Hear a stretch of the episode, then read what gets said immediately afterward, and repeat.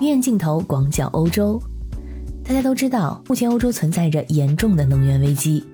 最近还有报道啊，据说是为了避免高昂的能源费账单，有一部分欧洲人打算离开自己的国家，找一个温暖的地方去度假。这也是一个节约能源的思路，就跟东北人爱去三亚过冬呢是一个道理。现在南欧的旅游国家呢，正在把握机会宣传旅游过冬的生活方式。比如在西班牙就有大量的丹麦、挪威、瑞典的游客前来住宿。大家好，我是在欧洲的可可鱼，欢迎收听我的节目。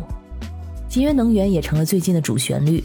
说实话，我这一生中从来没有学习过如此多的节约能源的小妙招。也不是说呢去特地的学习，而是各种媒体、电视、新闻啊都在不停的提。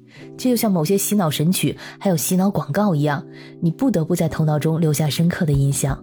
我现在所在的国家奥地利呢，通货膨胀创七十年来的新高，在九月份通货膨胀率持续上升，是七十年来第一次高达两位数，达到了百分之十点五。上一次出现类似的消费价格上涨呢，是在一九五二年，在二战后不久。所以现在的日常购物呢，变得更加的昂贵，价格呢增加了百分之十一点五。体现在我们的生活中啊，现在就是平价超市的生意特别的红火。平价超市的代表 Lidl，它的创始人迪特施瓦茨在二零二二年的德国超级富豪榜上排名第一，估计他目前财富呢是三百六十亿欧元。我家附近呢有一家易欧店，里面的商品呢就类似于义乌小商品批发市场里的。之前人并不多，最近在搞七折优惠大酬宾，那东西便宜的跟白捡的似的，所以简直就是人山人海。像面对这种情况，奥地利政府呢和很多欧洲国家的政府一样，开始向国民宣传起了节约能源，发起了一项节能运动——任务十一。之所以叫这个名字呢，是因为这项运动的目标是将奥地利全国的用电量减少百分之十一。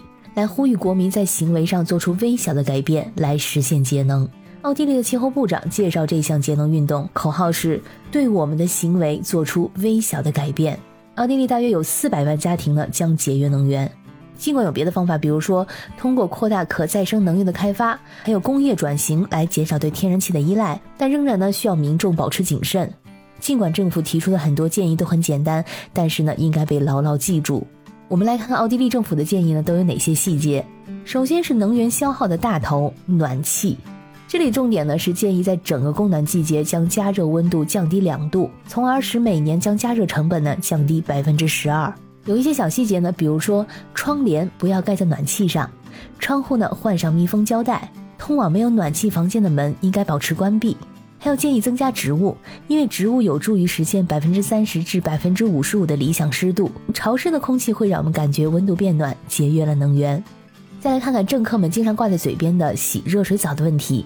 这里重点是，奥地利平均沐浴时间为五分钟，如果缩短一分钟的淋浴时间，可以节约百分之二十的能源。有一些小细节建议呢，是冲淋浴而不是在浴缸泡澡，泡澡消耗的水量至少是平均淋浴的两倍。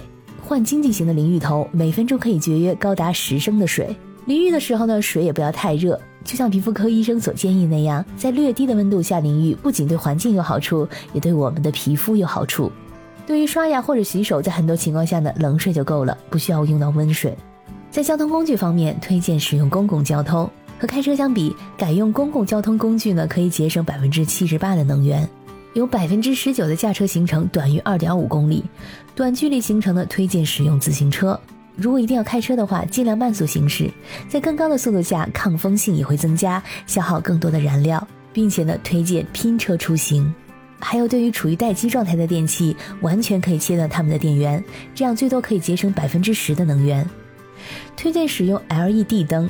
这样使用寿命呢，比起白炽灯泡来要长十五到二十倍，在使用的期间也节省了百分之九十的电力。同时还推荐使用笔记本电脑和平板电脑，这样功耗比屏幕大的台式电脑要少。从这些细节可以看出啊，奥地利政府给出的建议非常的具体，希望民众能够节省高达百分之十一的能源，也是恨不得到家里来帮你拔掉插头了。除了建议之外呢，奥地利政府还给每个成年人发五百欧元的气候补贴，不到十八岁的成年人减半，每人二百五十欧。我问过周围的朋友们，基本这个补贴在九月底或者十月初都已经到账了。上面所说的是奥地利的情况，我们周边邻国意大利民众也是喜提政府的生活小提示。这个省钱攻略呢，精确的欧分，但是也引发了众多的不满。意大利政府此前已经发布了冬季的节能计划，将冬季供暖区缩短了十五天，每天减少供暖一小时，并调低一摄氏度供暖温度。政府说，这个举动可让每户家庭每年平均节省一百七十八点六三欧元的能源费。意大利政府还公布了什么生活小提示呢？比如说，将淋浴时长从七分钟缩短到五分钟，并将水温调低三摄氏度，可节省二百五十二点二三欧。每个灯泡每日照明减少一小时，可节省十一点七二欧。煮面的时候，水烧开后转小火，可节省十二点四六欧。在外出度假的期间关掉冰箱，可节省三点四二欧。有零有整，有分有毛，是不是很体贴？如果照单全收的话，可以算出一个家庭可以每年省下四百二十八点七五欧元。但是民众们却给政府提供了更多的思路，真的是格局一下子打开了。比如说，卖掉汽车和摩托车，然后步行出门，省一千欧；卖掉房子，过起流浪汉的生活，收入暴增十五万欧。可以看到讽刺之下的辛酸。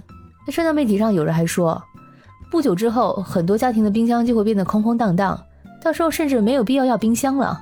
还有人说，用低能耗的电器替换老旧电器，能省下不少电费，这很有道理。